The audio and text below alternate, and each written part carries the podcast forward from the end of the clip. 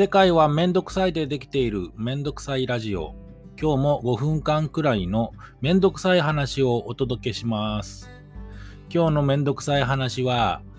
実力、実力、実力です。えー、実る力と言えばいいのかな実、実際の実、実験の実、実、力、実力。ですね。あのー、小学校とかね、中学校、高校生もあるのかな？実力テストって言ってね、あの、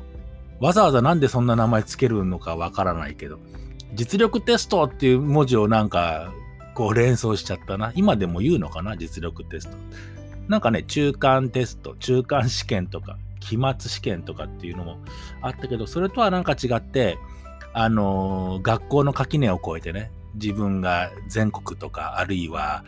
えー、広島県なら広島県の中で、どのぐらいの位置にいるんだろうみたいなのは、なんかランキングみたいなのがちょっと連想されるな。自分の実力を測る。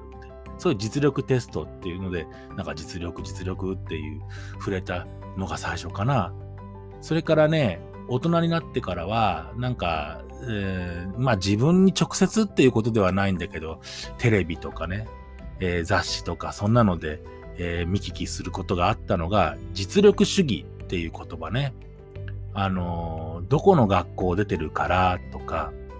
親御さんが誰々だからとかね。なんか、えー、まあ本人に関係することなんだけれども、本人が持っている実力、本人の力を中心に考えますよと。例えば学校、大学とかね、そういうのってなんか難しい大学、あるいはそんなに難しくない大学みたいなあるじゃない？こう、いい大学とか、まあそこそこの大学みたいな。えー、やっぱりいい大学出てるといいポストに就くとかね、就職しやすいとか出世しやすいっていうのではなくて、えー、学校、あるいは俺なんかもそうだけど、大学とか行ってないけど、学校なんか行ってなくたって、えー、のし上がっていけるよ、実力を、いや、ああ、そうか、実力を発揮するって、なんか、うん、かぶっちゃったね。えー、その思う存分仕事をさせてもらえるよっていうの。その実力主義っていうので、えー、ちょっと連想したのが、なんだろう、田中角栄さんね。えー、俺は学校出てないんだけど、学校卒業、尋常小学校卒業であるみたいな感じで、なんか、大臣就任の時にね、演説をまず、あの公務員の人たちにね、バーンってやってっていう逸話が残ってたりしますけれども。あと、新しく、えー、内閣総理大臣になった菅さんね。菅さんも、彼はちゃんと学校出てるし、あちゃんとっていうか、あの、してるけど、なんだろうな、東大法学部ではないので、っていう意味でね、なんか、大学の人って大変ね、なんか、学校の ランクでああだこうだ言われてね。そういう実力主義。ね、自分自身の何かみたいなイメージあるね。で、そうかと思えば、今年は2020年、いろいろあって、プロ野球、大好きなプロ野球ね、通常通りの展開ではないんだけれども、そんな中でね、俺はカープファン、ね、俺はカープ大好き。カープがね、もう、ほとほともう情けないね。特にね、出てくるピッチャー、ピッチャーもやたらもう打たれて点取られる。バッターが点取って、やった今日は勝てるかと思ったら5点取ったら7点取られるみたいな、そんな試合がすごくね、続いてストレスフルなんだけど、そんな時に思うのが、このピッチャー、去年は良かったけど、今年、あるいは今日、先週良かったけど、今日、調子が悪いのかな